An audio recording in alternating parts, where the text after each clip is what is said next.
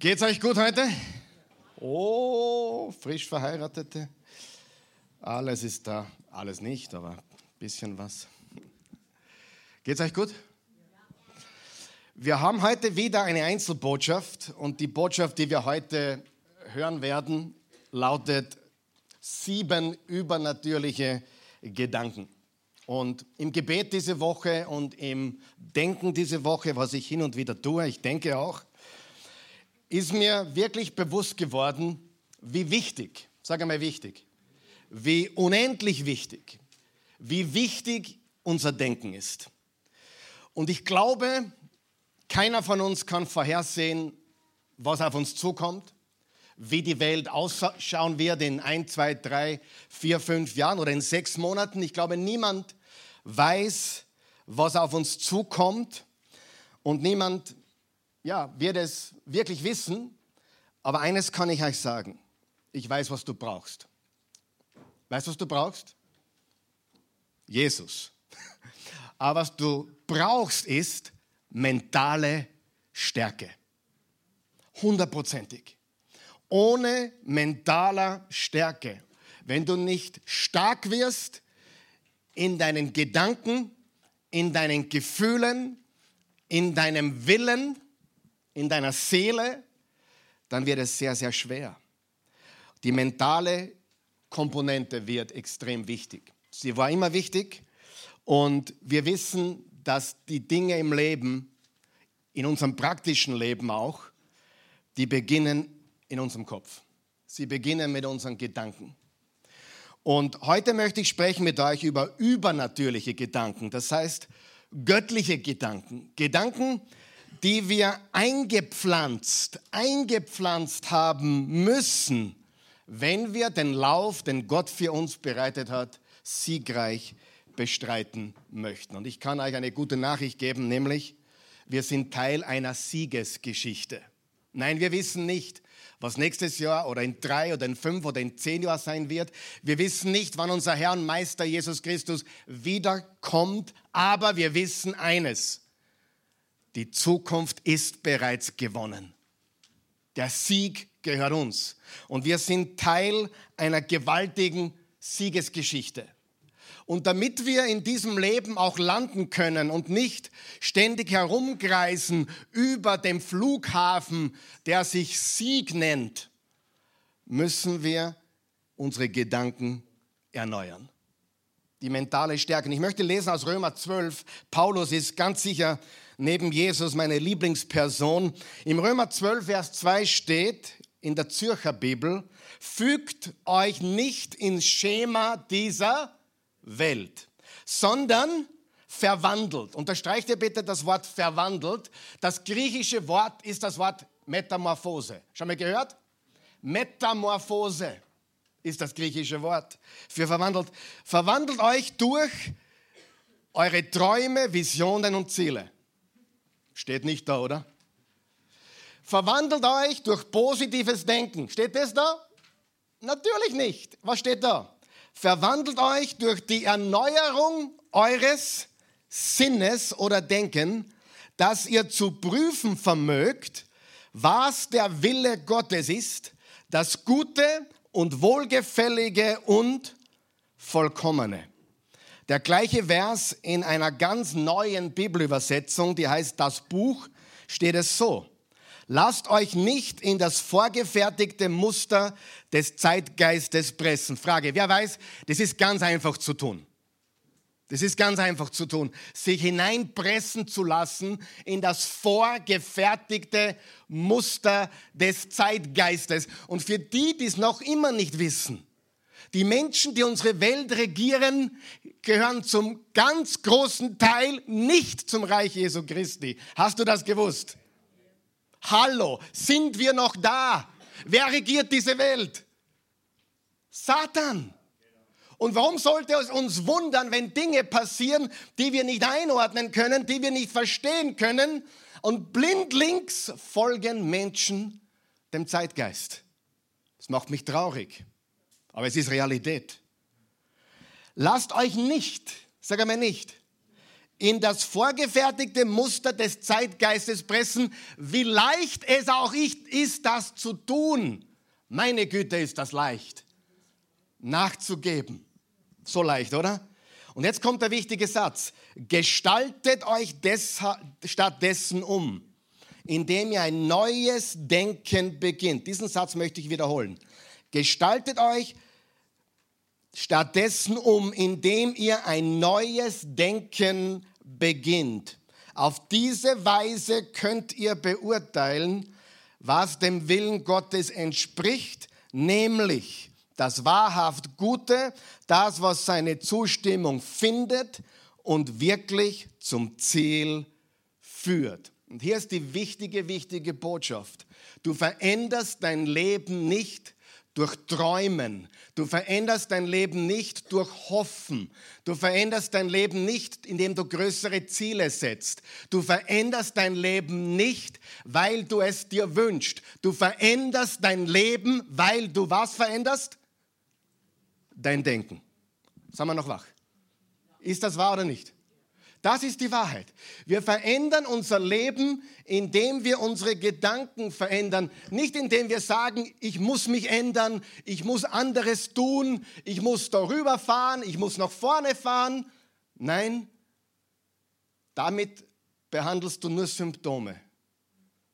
Wenn du dein Leben wirklich verändern willst, dann musst du etwas ändern, was du bis jetzt gedacht hast. Dein Denken muss sich verändern. Etwas anders zu denken führt immer zu etwas anders tun. Und wenn du von einer Raupe in einem Kokon zu einem Schmetterling am Himmel werden willst, dann brauchst du eine Metamorphose. Und das ist genau das Wort, was Paulus hier verwendet. Metamorphose. Die Raupe im Kokon wird zu einem wunderschönen Schmetterling, der am Himmel fliegt. Und jetzt kommt die richtig gute Nachricht. Sag einmal richtig gute Nachricht. Du bist der Gärtner und dein Denken ist der Garten. Sagen wir es gemeinsam. Ich bin der Gärtner und mein Denken ist der Garten. Und die Wahrheit ist natürlich, dass du nicht, nicht verantwortlich bist für alles, was da eingepflanzt worden ist. Du hast Eltern, oder? Haben die Eltern da was eingepflanzt? Hat die Schule da was eingepflanzt? Hat dein Umfeld da was eingepflanzt? Hat der Teufel da was eingepflanzt? Hat auch Gott da was eingepflanzt? Vielleicht auch dein Pastor hat was eingepflanzt, oder? Ich pflanze euch nicht. Ich tue einpflanzen, so oft ich kann, Samenkörner legen, aber ich will euch nicht pflanzen, aber genau ums Einpflanzen geht's heute. Wenn du einen Garten umgestalten willst, was musst du tun? Du musst einmal alles rausreißen, oder? Du musst den Garten so richtig rausreißen, du musst die ganze Erde umwühlen. Ich kenne mich nicht aus, aber bevor du da was Neues hineinsetzen kannst, pflanzen kannst, musst du gewisse Dinge auch ausreißen. Ist das nicht gewaltig? Du bist der Gärtner, dein Denken ist der Garten. Und selbst wenn nicht alles, was in deinem Kopf ist, von dir dorthin gepflanzt wurde, sondern andere es getan haben, bist du der Gärtner und Gott gibt dir die Möglichkeit, es zu verändern. Halleluja. Und ich weiß nicht, wie du ruhig sitzen bleiben kannst, das begeistert mich. Ich bin der Gärtner des Gartens meiner Seele. Ich bin der Gärtner des Gartens meiner Gedanken. Ich bin der Gärtner der Gedanken meines Willens. Amen. So unendlich wichtig. Und wir sind Teil einer Siegesgeschichte. Wir sind Teil einer Siegesgeschichte und die macht es möglich, und du musst aufpassen, was du hostest, was du fütterst, was du einladest in deinen Garten. Ja? Ich kann nicht beeinflussen, was in der Nacht in meinem Garten passiert. Da rennen Kotzen durch und Marder haben wir auch schon gesehen und Wiesel und alles Mögliche und manche machen hin und manche und Unkraut wächst. Aber was ich mit dem Garten mache, ist einzig und allein meine Verantwortung. Amen. Und wenn ich etwas nicht ändere, wenn ich etwas zulasse, dann ist es meine Entscheidung. Wenn du was siehst, was dir nicht gefällt, und du schaust immer weg und immer weg und immer weg und du könntest was ändern und du änderst es nicht, hast du die Entscheidung getroffen, dass du es so möchtest, wie es ist. Also reg dich nicht auf, sondern werde ein guter Gärtner. Gärtnere gut. Ist das Deutsch? Keine Ahnung, ist mir wurscht, aber Gärtnere gut. Sagen wir zum, gemeinsam. Gärtnere gut. Ja? Werde ein guter Gärtner. Und diese Siegesgeschichte, in der wir sind, ist gewaltig. Lesen wir im 2. Korinther 10, Vers 3 bis 5, auch aus dieser neuen Übersetzung, da steht, nun ist es sicher so, dass wir unser Leben unter den Bedingungen der natürlichen Welt führen. Na, wer, wer nicht? Wer fü führt sein Leben nicht unter weltlichen Bedingungen? Jeder von uns. Ja, ganz normal. Und dennoch kämpfen wir nicht auf rein menschliche Weise. Denn es sind nicht rein menschliche Waffen, die wir in unserem Kampf einsetzen, sondern Waffen, die sich im Einsatz für Gott als mächtig erweisen, um Bollwerke zu schleifen und weltanschauliche Gedankengebäude abzureißen. Ja, und ich liebe das, wir demontieren. Sag einmal demontieren. Wir demontieren auch hochtrabende Theorien, die sich gegen die Erkenntnis Gottes erheben und stellen jeden Gedanken, unterstreicht ihr das, jeden Gedanken unter den Gehorsam gegenüber dem Messias. Ist das nicht gewaltig, was hier steht? Also ich predige mich glücklich heute Morgen. Ich sage euch, wie es ist. Wir sind der Gärtner, unsere Gedanken sind der Garten. Und alles, was Paulus hier sagt, ist fokussiert auf das Evangelium. Seine gesamte Weltanschauung ist zusammengefasst in Jesus Christus. Er sagt, alles, was nicht zu Jesus Christus gehört, jeden Gedanken, der nicht Jesus-Gedanke ist, den nehmen wir gefangen. Jeden Nicht-Jesus-Gedanken nehmen wir gefangen. Und wir bringen ihn unter den Gehorsam, wir ordnen ihm dem Messias, dem Christus unter. Und viele von uns stecken dort fest, wo sie es feststecken, weil wir die Gedankengebäude noch nicht demontiert haben. Wir haben immer noch die Gedankengebäude, die wie ein Bollwerk, wie eine Festung uns daran hindern, diesen Bereich im Leben zu verändern. Und weißt du, warum, dass ich weiß, dass du es kannst? Weil du es in anderen Bereichen bereits bewiesen hast. Es sind Menschen hier, die sind extrem gut in einem gewissen Bereich und scheitern immer wieder kläglich in einem anderen Bereich, richtig? Manche flüchten ständig. Manche fallen ständig ins gleiche Muster, in die gleiche Sucht, ins gleiche Problem. Und bei anderen Dingen denken sie, dass der das nicht in den Griff kriegt, verstehe ich nicht. Das ist ja so einfach. Und dabei hast du genau das andere Problem wie der und beide kämpft ihr. Aber du hast bereits bewiesen, dass du es kannst. Gedanken unter den Gehorsam von Christus zu bringen. Jetzt ist die große Frage, wie, wie schaffe ich das? Wer möchte das wissen? Bevor wir zu den sieben Gedanken kommen. Wie schaffe ich das? Nummer eins, Frage Nummer eins. Wenn ein Gedanke kommt, glaub nicht jeden Gedanken. Hast du mich gehört? Glaub nicht alles, was du denkst. Hallo. Warum bist du so ein Dümmerchen, dass du alles glaubst, was du denkst? Wir wissen doch, dass Gedanken wie Vögel sind, die über unserem Kopf kreisen. Und sogar Luther hat gesagt, ich kann nicht verhindern, dass die Vögel des Zweifels über meinen Kopf kreisen, aber ich kann verhindern, dass sie ein Nest bauen in meinen Haaren. Und selbst wenn du da Klotzen hast, schaffen sie es. Es ist so. Die Gedanken kreisen. Wir können nicht alle äh, Gedanken stoppen. Wir können nur entscheiden, was wir mit ihnen machen. Wir nehmen sie gefangen. Also Frage Nummer eins, ganz einfach. Woher kommt dieser Gedanke? Stell dir die Frage, jetzt habe ich an einen Gedanken gedacht woher kommt der? Kommt er von Jesus oder kommt er nicht von Jesus? Ist er ein Jesus-Gedanke? Ist er ein göttlicher Gedanke? Oder ist er ein nicht göttlicher Gedanke? Ist eine, gut, eine gute Frage. Das ist eine gute Frage. Keine Frage. Ja? Woher kommt dieser Gedanke? Und die, die, die zweite Frage ist, habe ich eh schon vorweggenommen, stimmt dieser Gedanke mit Gottes Wort überein? Und wenn er nicht mit Gottes Wort übereinstimmt, mit dem Wort Gottes, mit dem Wort Jesu Christi, mit der Wahrheit, dann nehme ich diesen Ge Gedanken gefangen und ich tausche ihn aus. Und die gute Nachricht ist, diese Möglichkeit haben wir. Paulus oder äh, Gott durch Paulus sagt uns, erneuert euer Denken. Gott wäre doch ein komischer Gott, wenn er uns was sagen würde, was wir nicht tun könnten.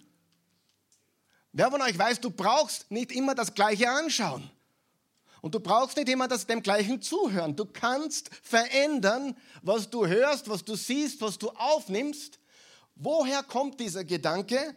Und ist dieser Gedanke in Übereinstimmung mit Gottes Wort?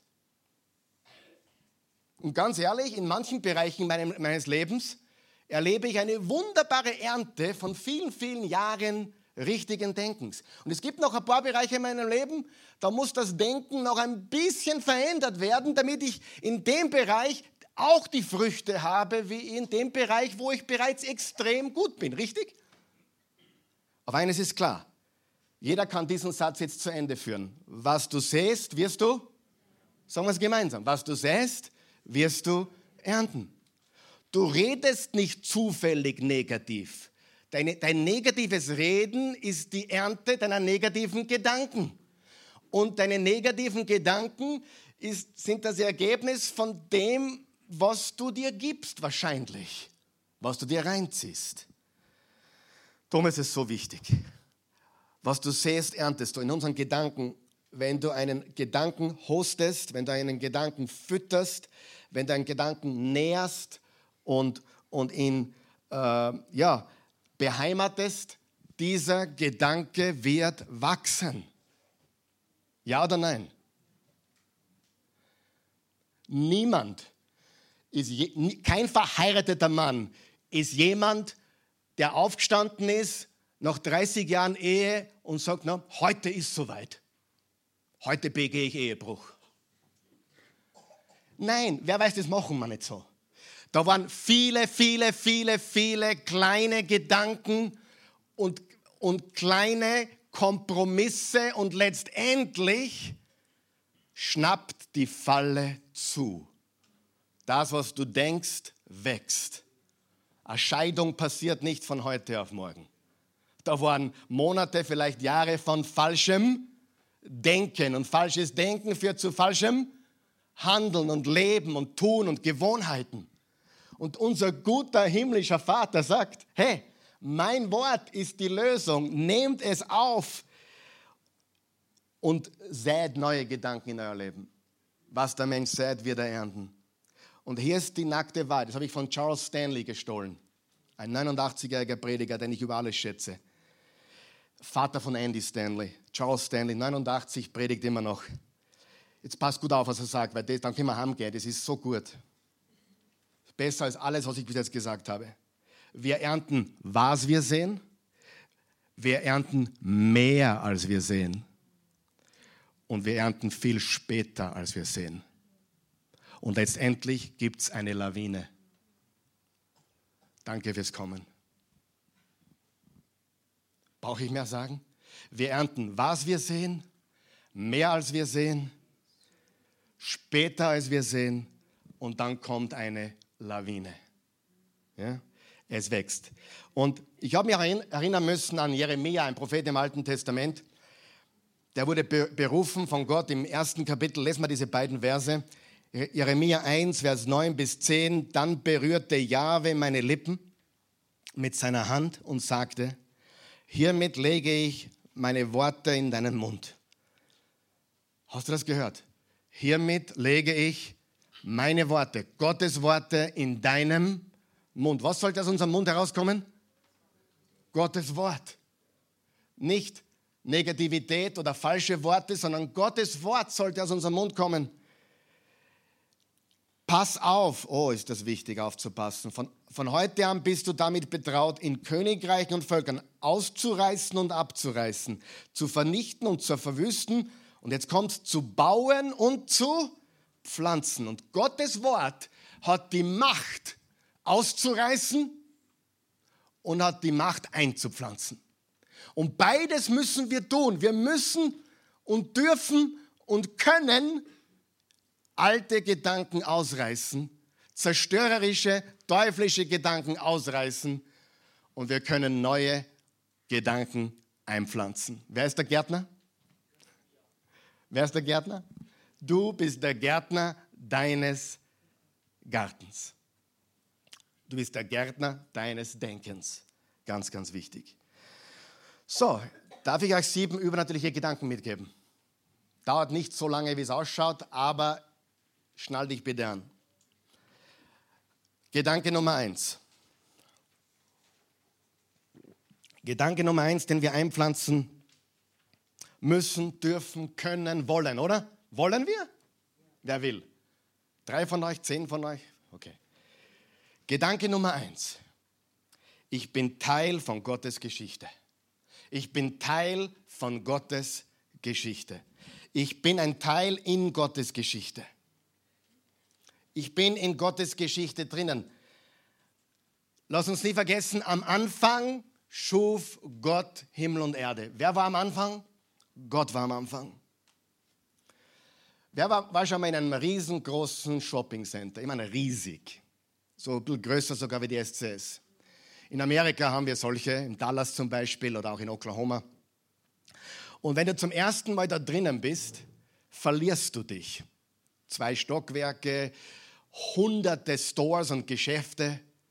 Und wenn du dann so in das Zentrum von dem Mall, von diesem Shoppingzentrum gehst, findest du eine Orientierungstafel. Und was suchst du auf der Orientierungstafel? Wo bin ich? Und da gibt es meistens so ein Kreuzerl oder so ein Dreieck. You are here. Und in dem Moment, wo du weißt, you are here, ändert sich deine Welt. Richtig? Du weißt, ob du links gehen musst, rechts gehen musst, raufgehen musst, wo dein Store ist und so weiter. Aber wenn du nicht weißt, wo du bist, wo du bist und wem du gehörst, dann verpasst du das Wichtigste überhaupt. Du musst herausfinden, wo du bist. Du musst wissen, wo du bist. Du musst wissen, was Gottes Wort über dich sagt. Und ohne diesen ersten Gedanken, jetzt mache ich einen starken Gedanken, aber ich, ich, ich glaube ihn hundertprozentig, ohne diesen ersten Gedanken verpasst du alles. Alles. Ich bin Teil von Gottes Geschichte. Sagen wir das gemeinsam. Ich bin Teil von Gottes Geschichte. Was für ein gewaltiger Gedanke, den wir heute einpflanzen wollen, okay? Wenn du aufwachst in der Früh, ich bin Teil von Gottes Geschichte. Ohne dem verpasst du alles. Und weißt du, ich meine das ganz ernst, was ich hier sage. Ich liebe es, älter zu werden. Ehrlich, die Leute schauen mich immer komisch an, aber ich liebe es, alt zu werden. Alt werden hat zwei Sachen, habe ich gemerkt. Ich meine, ich merke es noch nicht so sehr, ja. Aber ich merke, gewisse Dinge gehen dir verloren. Mit Alter verlierst du Dinge. Geschwindigkeit. Huh? Bisschen Kraft. Mit Alter verlieren wir Dinge. Und da sind wir nicht, das trifft jeden Menschen, gläubig, nicht gläubig, Christus, äh, Nachfolger nicht. Wir, wir verlieren Dinge. Mit Alter verliert man Dinge. Manche schrumpfen sogar. Manche verlieren die Haare. Alter bedeutet Verlust, richtig? In Wahrheit, denk einmal über das Leben nach. Die ersten sieben Jahre kannst du vergessen, da hast nichts zum Sagen. Die nächsten sieben Jahre willst du 18 sein dann bist 18, wirst 25 sein, bist nur frustriert, weil nichts weitergeht. Du könntest, aber hast keine Kohle. Dann bist 60, hast jede Menge Kohle und kannst nicht mehr. Ich meine, das Leben ist doch bescheuert, oder? Wir verlieren im Leben. Außer du hast Noel Turner, der fährt mit 64 mit, mit dem Radl uns alle nur davon. Aber auch er wird älter. Er hat noch keinen verherrlichten Körper, ja? Aber versteht ihr mich? Mit dem Alter verlieren wir Dinge, richtig? Nur, wir gewinnen auch Dinge, stimmt das? Wir gewinnen Weisheit. Wir gewinnen Verstand. Wir können Dinge sagen, wir können Dinge sogar vorhersehen, ohne sie zu wissen, weil wir ganz einfach wissen, Geschichte wiederholt sich einfach ständig immer wieder und immer wieder. Ist es nicht so? Einige von euch Älteren schauen mich an, was will der Junge da fuhren? Herzlichen Dank. Aber wir sind Teil in der Geschichte Gottes. Und als gläubige Christen wissen wir, dass Altwerden überhaupt kein Malheur ist. Im Gegenteil, wir kommen mit jedem Tag Jesus Christus näher. Halleluja. Ist es nicht gewaltig? Jeden Tag. Einen Tag näher bei ihm zu sein. Einen Tag näher zu sein. Bei denen, die uns vorausgegangen sind. Einen Tag näher. Jeden Tag. Vorgestern hat mich jemand gefragt, glaubst du, dass Jesus bald kommt? Habe ich gesagt, ja, heute ist wieder ein Tag näher, habe ich gesagt. Das ist die beste Theologie, die du haben kannst. Und schmeiß alle aus, die sagen, er kommt nächstes Jahr, in fünf Jahren. Vergiss sie alle. Das haben Christen immer gesagt. Wisst ihr, dass Christen vor 500 Jahren gesagt haben, Jesus kommt in unserem Leben? Das haben sie immer gesagt. Und trotzdem habe ich den Verdacht, es könnte in meinem Leben passieren. Aber eines weiß ich, egal wie, wir haben gewonnen. Und ich weiß auch, jeder Tag ist ein Tag näher. Jeder Tag ist ein Tag näher. Und das ist wunderbar. Und jetzt kommt der wichtigste Gedanke in diesem Gedanken. Bist du bereit? Die Geschichte dreht sich nicht um mich. Ich wurde eingeladen, Teil dieser Geschichte zu sein. Es ist nicht meine Geschichte. Mein Leben ist nicht meine Geschichte. Ich bin Teil von Gottes Geschichte. Ich bin Teil von seiner Geschichte und diese Geschichte dreht sich nicht um mich. Es geht nicht um den Karl Michael, es geht nicht um dich, es geht um Jesus und wir dürfen dabei sein. Ist nicht gewaltig? Lass uns diesen Gedanken einpflanzen, bitte. Ich bin Teil von Gottes Geschichte. Hilft es jemandem? Nummer zwei. Es wird noch besser. Na, viel besser geht es nicht, aber es, es, es bleibt gleich. es bleibt gleich gut. Nummer, Gedanke Nummer zwei. Und du, stopp, stopp, stopp, stopp. Einige erwarten sich heute so eine, eine Positiv-Denken-Message. Hast du gemerkt, da geht es nicht um positives Denken. Da geht es um Gedanken, die sind übernatürlich. Da geht es nicht darum, glaub an dich, sei ein Sieger, be, be special, wunderbar. Das kannst du alles vergessen, mein Freund, wenn du nicht verstanden hast, dass du zu Jesus gehörst, wenn du zu Jesus gehörst. Ich habe die Vermutung, dass einige da sind, die noch nicht zu ihm gehören und definitiv einige, die zuschauen. Aber es ist normal bei so einer Gruppe von Menschen, ist ganz normal, dass noch nicht jeder in der Geschichte ist. Aber wenn du an Jesus glaubst, bist du in der Geschichte von Gott und die Geschichte ist seine Geschichte, dreht sich nicht um dich, nicht um mich. Wir sind eingeladen, dabei zu sein. Wer findet das cool? Und wisst ihr, woher ich den Gedanken habe? Aus der Bibel natürlich. Aber gestern habe ich mein Instagram-Ding durchgestrollt und da kam ein Motivationssprecher, den ich sehr schätze, auch ein, jemand, den ich kenne, John Maxwell, und da ist gestanden, oder er hat gesagt, wenn du nicht Teil von etwas bist, was größer ist als du, dann bist du bei nichts Gescheiten dabei oder so ähnlich. Meine österreichische Paraphrase. Wenn du nicht bei was Größerem dabei bist wie du, dann bist bei nichts Wirklichem dabei. Und er ist auch ein Jesus-Nachfolger und darum weiß ich, er sieht das genauso. Aber wir sind dabei im Größten von allem in der Geschichte Gottes. Im Anfang schuf Gott. Aber es wird noch besser. Gedanke Nummer zwei. Ich bin wunderbar und staunenswert erschaffen. Woher kommt so ein Gedanke? Sicher nicht dort, wo du aufgewachsen bist wahrscheinlich. Oder vielleicht doch. Vielleicht hattest du Eltern, die dir das eingetrichtert haben. Sicherlich nicht von der Gesellschaft, oder?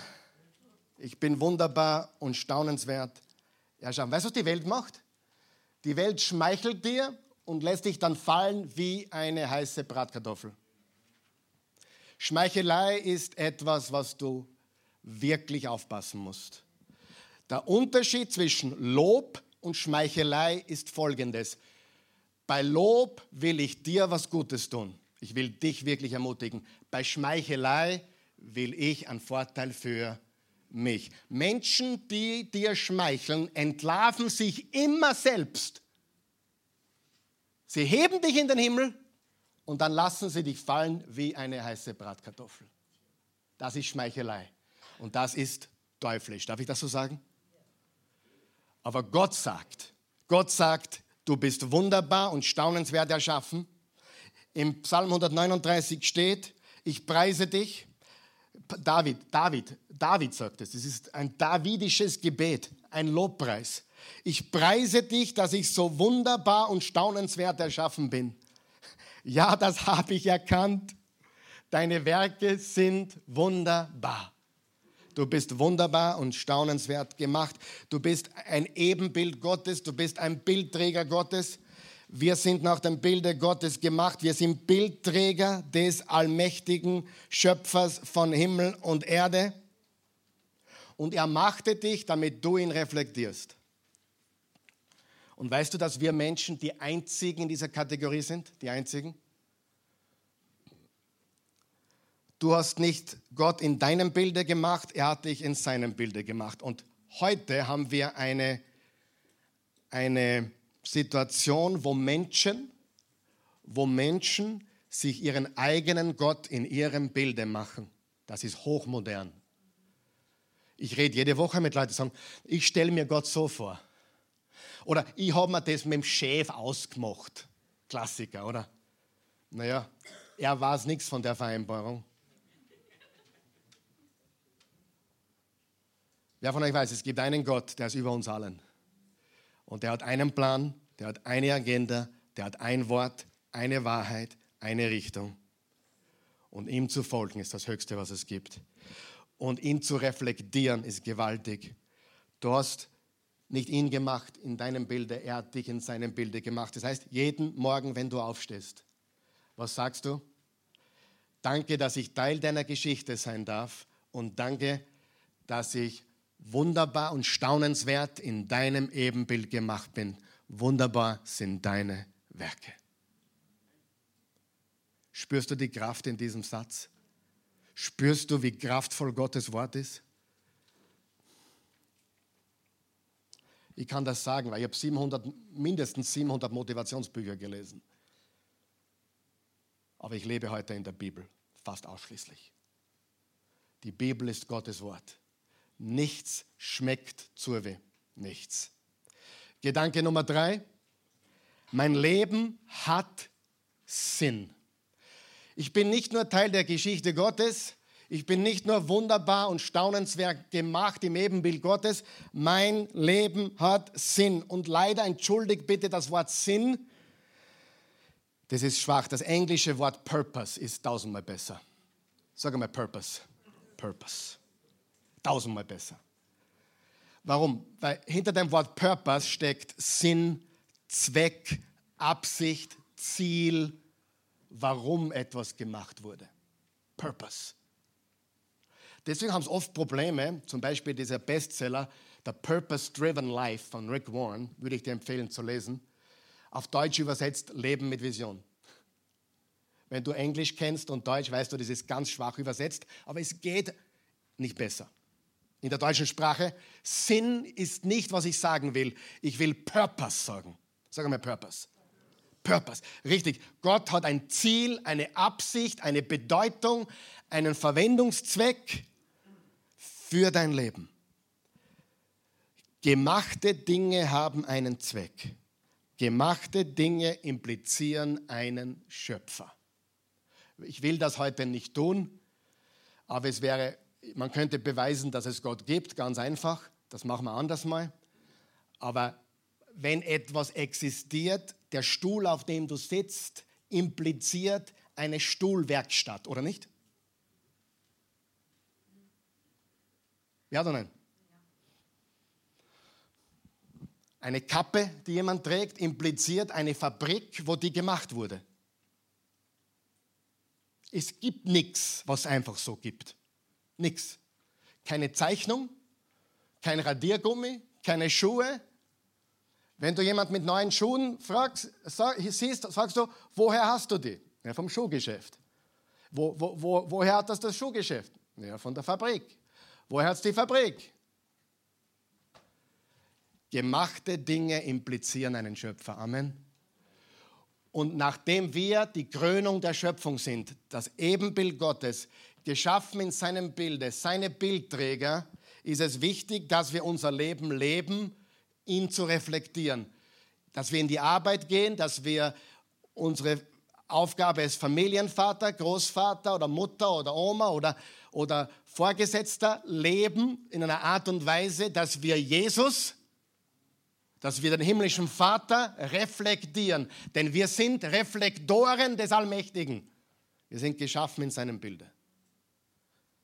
Ich komme darauf noch zurück. Das heißt, es gibt einen Auftrag für dich. Es gibt einen Auftrag für mich, durch den ich Gottes Herrlichkeit reflektiere. Sagen wir folgenden Satz gemeinsam, bitte. Ich sage ihn zuerst und dann sagen wir ihn gemeinsam, okay? Zuerst alleine und dann gemeinsam. Ich bin nicht zufällig, ich bin kein Unfall, ich bin nicht nebensächlich, ich bin gewollt. Jetzt gemeinsam. Ich bin nicht zufällig, ich bin kein Unfall, ich bin nicht nebensächlich, ich bin gewollt. Und wenn, wenn du laut menschlichen, menschlicher Zeugung ein Unfall sein solltest, dann möchte ich dir Mut machen. Du bist noch mehr gewollt wie wir alle. Weil das hat sich Gott ausgedacht und sonst niemand. Halleluja. Amen. Du bist gewollt. Und Gott hat einen Auftrag für dich. Dein Leben hat einen Sinn. Und Selbstmord ist die größte Lüge des Teufels.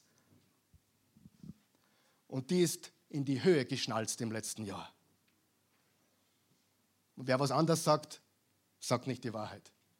Selbstmord, Depression, Sinnlosigkeit sind Lügen des Teufels.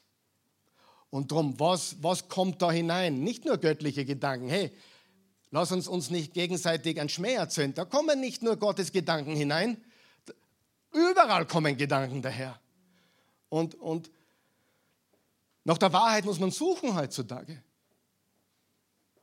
Ich meine, wo findest du heute noch Wahrheit? Ich hätte eine Idee.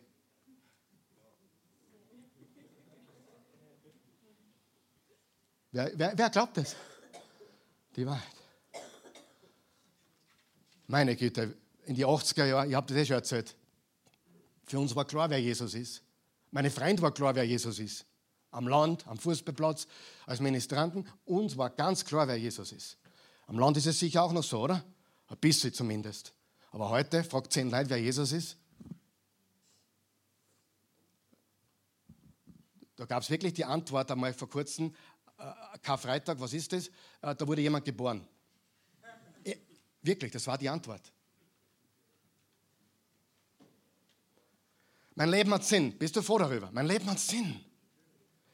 Sagen wir es nochmal gemeinsam. Ich bin nicht zufällig. Ich bin kein Unfall. Ich bin nicht nebensächlich. Ich bin gewollt und das sind keine Motivationsfloskeln. Das ist die Wahrheit von Gott selbst. Er gibt uns diese Wahrheiten. Ich sage euch was, es wird nur besser. Wollt ihr es noch besser? Ich muss einmal trinken kurz, mir wird da heiß da vorne. Aber ich sage euch eines, wenn du aufstehst in der Früh, was sagst du? Danke Gott, dass ich Teil deiner, ich bin Teil deiner Geschichte. Und ich danke dir, dass du mich wunderbar und staunenswert gemacht hast. Wunderbar sind deine Werke. Und ich danke dir, dass mein Leben einen Purpose hat, Sinn und Zweck und Ziel und, und Warum und Auftrag. Und diese Gedanken müssen wir einpflanzen, einpflanzen in unser Denken. Gedanke Nummer vier. Das ist mein, mein Lieblingsgedanke von allen sieben. Und ich habe sieben Lieblingsgedanken von allen sieben. die sind alle so gut. Sind sie nicht gut? Ich bin Teil der Geschichte Gottes. Ich bin wunderbar und staunenswert gemacht. Ich bin, mein Leben hat Sinn und Zweck und Purpose. Und jetzt kommt für mich was Geniales. Das Kreuz hat das letzte Wort. Das Kreuz hat das letzte Wort. Lass uns diesen Gedanken heute einpflanzen, wenn wir aufstehen in der Früh. Nicht meine Umstände haben das letzte Wort, nicht meine, nicht mein, meine Kinder, nicht meine Eltern, nicht mein Mann, nicht meine Frau, nicht mein Job, nicht, nicht, das Kreuz hat das letzte Wort. Halleluja. Und wenn du mit dieser Siegesdeklaration, mit dieser Siegesdeklaration lebst, wenn du diesen Gedanken einpflanzen kannst, dass es vollbracht ist. Jesus gesagt im Johannes 19, Vers 28 bis 30, es ist vollbracht. Und dort wurde der Sieg gewonnen. Gibst du mir recht? Am Kreuz wurde der Sieg gewonnen. Natürlich mit der darauf folgenden Auferstehung, logisch. Warum ist das so wichtig? Das Kreuz gibt uns das letzte Wort über Gott und das Kreuz gibt uns das letzte Wort über, über mich, über dich, über uns. Sie im Garten von Eden, da wurden sie wirklich, da wurden sie wirklich gepflanzt. Ich meine, ganz ehrlich, wie kannst du das verhauen? Nackt, Paradies und keine Kinder. Ich meine, das, da musst schon, das ist eine Weltklasseleistung, oder? Wie, wie kannst du das verhauen? Und die, die noch keine Kinder haben, bitte nutzt die Zeit. Wirklich, glaubt mir, bitte. Danke. da hinten lacht einer, der noch keine Kinder hat, aber ja, ja, ja kennt sie aus. David, mein Freund, wunderbar und staunenswert gemacht ist er. Ein Geschöpf, ein wunderbares Geschöpf Gottes, unser David. So wie du und ich. Aber wie kannst du das verhauen? Ja, ja, sie wurden gepflanzt. Aber die Schlange hat ihnen auch etwas eingepflanzt. Im Garten von Eden, ironischerweise, wurde der Gedanke eingepflanzt. Ich tue es jetzt einmal auf, auf, auf meine Sprache umlegen. Gott ist nicht gut.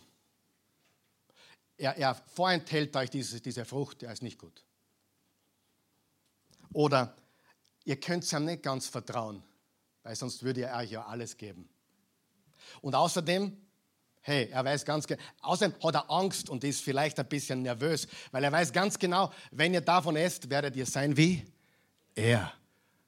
Wenn du mich fragen würdest, was ist die größte Lüge unserer Zeit, dann würde ich sagen, es ist die Lüge, ich bin Gott. Glaub an dich. Banken werben damit, glaub an dich. Vers, neulich bin ich Gestern war ich in der SCS. Und dann fahre ich, ich war mit dem Fahrrad unterwegs, war ich mit dem Fahrrad und dann bin ich vorbeigefahren an diesem großen, äh, großen Plakat, Versicherung. Und Versicherung. Und dann das Ich, also das Ich war bold und groß. Vers, Ich, Errung. Und darunter ist gestanden, damit ich leben kann, wie ich will. Und das ist die Werbung von heute. Das ist der Geist von heute. Und ganz ehrlich, wer kann sich noch erinnern an Geiz ist geil? Das ist ein Znirchtel dagegen. Gegen ich will leben, wie ich will. Geiz ist geil, ist schlimm. Richtig? Wer, wer weiß auch, dass das ein Gedanke ist, der eingepflanzt wurde?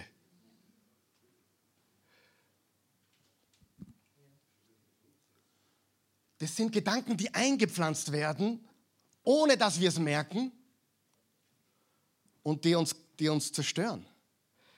Und dieser Gedanke wurde eingepflanzt im Garten von Eden und in Wirklichkeit, Gott, du bist nicht gut, ich kann dir nicht vertrauen, du vorenthältst mir etwas. Aber wer von euch weiß, ein guter Vater gibt uns nicht alles, was wir wollen. Er ist ein guter Vater. Und warum ist das Kreuz das letzte Wort? Weil nicht das, was der Teufel gesagt hat im Garten von Eden, das letzte Wort ist, sondern was Jesus gesagt hat am Kreuz. Es ist vollbracht. Ihr könnt mir vertrauen. Ich bin die Liebe. Gott ist Liebe. Und im Johannes 15, Vers 13 steht, größere Liebe hat niemand als die, dass einer sein Leben für seine Freunde lässt. Und im Römer 5 steht, als wir noch Sünder waren, ist er für uns Gottlose gestorben. Und ich denke, ein großer Gedanke, den merke ich auch bei Christen, natürlich bei der Welt sowieso viele, das Samenkorn des Teufels, du bist ungeliebt, du bist ungewollt, du bist wertlos. Kann man das so stehen lassen? Stimmt es, dass das so ist? Aber weißt du, was das Kreuz sagt? Du bist wertvoll. Du bist nicht nur Teil der Geschichte Gottes, du bist nicht nur wunderbar und staunenswert gemacht. Dein Leben hat nicht nur Sinn und Purpose, das Kreuz hat das letzte Wort. Und das Kreuz hat das letzte Wort in deinem Leben, denn deine Sünden sind komplett vergeben. Und das, das Kreuz ist das letzte Wort über Gott. Größere Liebe hat niemand. Punkt. Das Kreuz definiert deinen Wert ein für allemal. Wenn du wissen willst, wie viel du wert bist, dann schau auf Jesus, er ist für dich am Kreuz gestorben. Du sagst, ja, Karl Michael, wer weiß, ob, ob da auch ich gemeint bin. Darf ich dir was sagen? Ich will mich nicht über, ich bewerbe mich wirklich nicht über. Aber wenn dieser Zufall ist, dass du das heute hörst, dann heiße ich Hugo. Und wenn du sagst, du bist zum ersten Mal da oder zum ersten Mal schaust du zu und du hörst genau diese Botschaft, dann ist das kein Zufall. Gott will dir sagen, ich liebe dich und das Kreuz hat das letzte Wort. Gedanke Nummer 5. Ich diene meinem König mit Freude. Lass uns den Gedanken einpflanzen. Ich diene meinem König mit Freude. Ja, ich bin Teil der Geschichte Gottes. Ja, ähm, ich bin wunderbar und staunenswert gemacht. Ja, mein Leben hat Sinn und Purpose. Ja, das Kreuz hat das letzte Wort. Und fünftens, ich diene meinem König mit Freude. Na, was hat das damit zu tun, Karl Michael? Alles. Wenn du weißt, wer du bist, wenn du weißt, du bist Teil seiner Geschichte, wenn du weißt, dass du wunderbar und staunenswert gemacht bist, wenn du weißt, dein Leben wurde von Gott gemacht und es hat Sinn und Zweck und Purpose und das Kreuz hat das letzte Wort, dann dienst du nicht mehr deinem Vorgesetzten, deinem Pastor, deinem Chef, deinen Eltern, du dienst Jesus Christus mit Freuden. Und dann gehst du in die Arbeit mit Freude und bist noch ein paar Stufen begeisterter und besser, auch wenn er oder sie nicht zum Ausstehen ist. Du dienst Jesus mit Freuden. Amen. Wir sind die königliche Priesterschaft. 1. Petrus 2, Vers 9. Aber ihr seid ein ausgewähltes Geschlecht, eine königliche Priesterschaft, ein heiliges Volk, das Gott sich selbst erworben hat er hat euch aus der Finsternis in sein wunderbares Licht gerufen, damit ihr verkündigt, damit ihr was? Verkündigt, wie unübertrefflich er ist. Jesus, heute stehe ich auf und ich diene dir mit Freuden. Du kennst meinen Job, du weißt, wo ich jeden Tag hingehen muss, du weißt, du kennst die Menschen dort, aber ich tue es nicht für sie, ich tue es für dich. Ich lebe meinen Purpose und dort, wo du mich hingestellt hast, weil ich dir mit Freuden diene. Und dann plötzlich macht jeder Job Freude. Weißt du, dass es Menschen gibt? Weißt du, dass es Fußballtrainer gibt, die sind unzufrieden, weil es bei Eintracht Frankfurt Trainer sind und nicht bei Bayern München? Mach so arme, oder? Man kriegt ja, man kriegt ja direkt Mitleid. Und dann gibt es Menschen, die sind im Reinigungsbusiness und die singen und zwitschern und pfeifen dabei und sagen, danke Jesus für diesen Job. Ich diene meinem Herrn mit Freude. Ich habe eines gelernt. Mit besseren Umständen, mit mehr Geld, mit höherem Status wird das Jammern nicht weniger sondern das Niveau des, des Jammern nur noch größer. Seid ihr noch wach? Oh, ich brauche was anderes. Na, du brauchst, du brauchst die richtige Einstellung, wo du bist. Sagen wir das gemeinsam. Ich brauche die richtige Einstellung, wo ich bin. Du brauchst nichts Neues. Du brauchst auch keine neue Frau in den meisten Fällen. Du brauchst auch keinen neuen Mann in den meisten Fällen. das meiste Fälle sage ich nur deswegen, weil es Situationen gibt, wo Gefahr in Verzug ist. Aber den, normalerweise brauchst du keinen neuen Lebenspartner, du brauchst ein neues Herz. Neue Gedanken. Amen. Ich bin gleich fertig. Gedanke Nummer 5, ich diene meinem Herrn mit Freude. Gedanke Nummer 6, Jesus ist Herr. Oh, ist, was ist das für ein Gedanke, Pastor? Ganz ein super Gedanke, oder? Wachst du auf mit dem Gedanken, Jesus ist Herr? Wachst du mit diesem Gedanken auf? Er ist nicht nur Gott, er ist Gott, aber er ist Herr, sitzt am Thron. Philippa 2, Vers 10 bis 11, denn vor dem Namen Jesus wird einmal jedes Knie gebeugt, von allen, ob sie im Himmel sind, auf der Erde oder unter ihr. Und jeder Mund wird anerkennen, Jesus Christus ist der Herr. So wird Gott, der Vater, geehrt. Jesus ist konkurrenzlos, er ist einzigartig, er ist unvergleichbar, er sitzt am Thron, er ist König, er ist Herr und wir dürfen zu seinem Thron gehen. Im Hebräer 4, Vers 16 steht, wir dürfen voller Zuversicht zum Thron der Gnade treten und um Hilfe bitten, wenn wir sie brauchen. Er ist Herr. Wollen wir nur eins draufsetzen? Ja oder nein? Wollen wir diese Gedanken einpflanzen? Hier ist noch was Gutes. Indem wir sie einpflanzen, werden oft automatisch bereits schlechte Gedanken ausgerissen, weil du sie austauscht. Du tauscht Gedanken aus. Siebter Gedanke, den habt ihr schon oft von mir gehört. Oft. Mein Gott verwandelt Böses in Gutes. Mein Gott verwandelt Böses in Gutes. Warum ist das wichtig? Warum ist der Gedanke wichtig?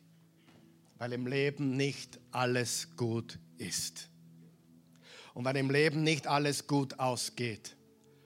Aber Gott ist gut. Ich glaube, vor drei Wochen habe ich gepredigt über, das Leben ist hart, aber Gott ist gut. Vor zwei Wochen, keine Ahnung wann, oasechurch.tv, solange es Strom und Internet gibt. Pflanze diesen Gedanken. Römer 8, Vers 28. Eines aber wissen wir. Alles trägt zum Besten derer bei, die Gott lieben. Sie sind ja in Übereinstimmung mit seinem Plan berufen. Alles trägt zum Besten derer bei, die Gott lieben. Mein Gott verwandelt Böses in Gutes.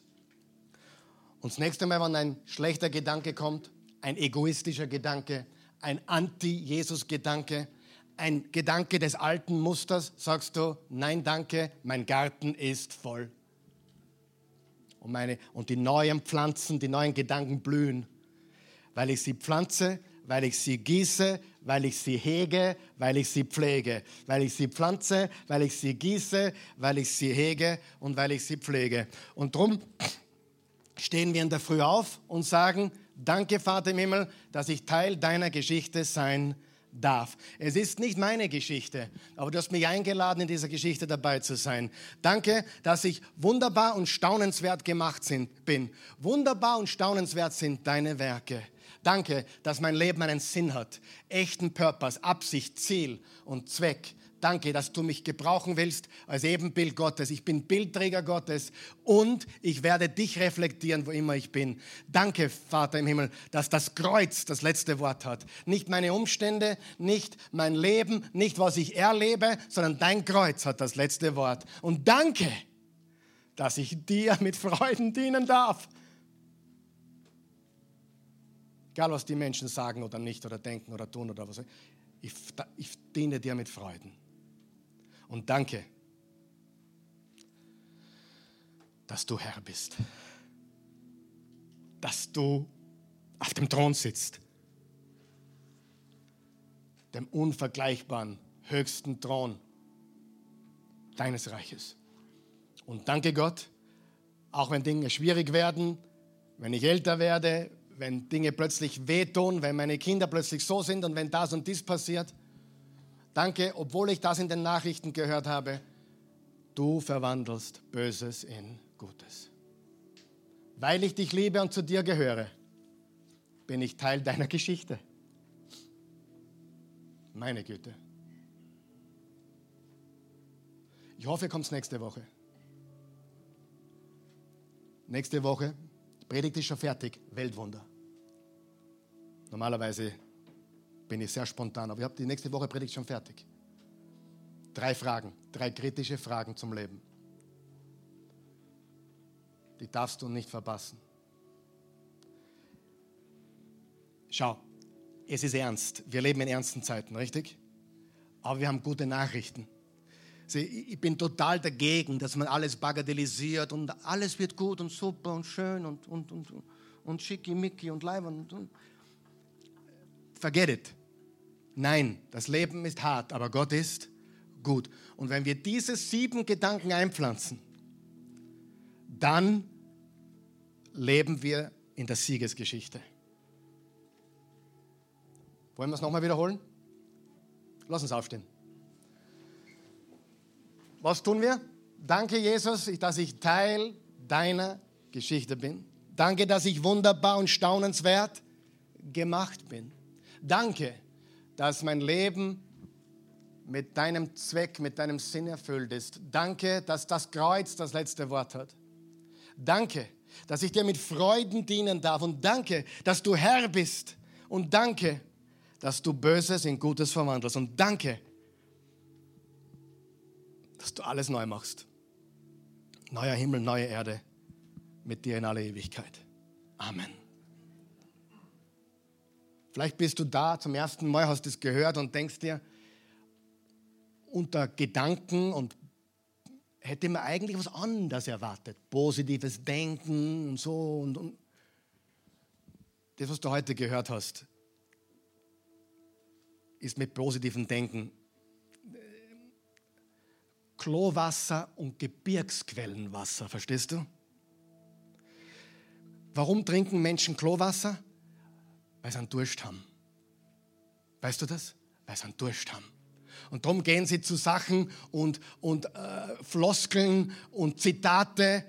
Ich liebe viele. Ich habe eine Zitate-Sammlung, bitte. Ich liebe gute Zitate. Und ich lese auch Bücher, aber ich lebe in der Bibel. Ich sage das noch einmal. Ich lese Bücher, aber ich lebe in der Bibel. Lies Bücher, aber lebe im Wort Gottes.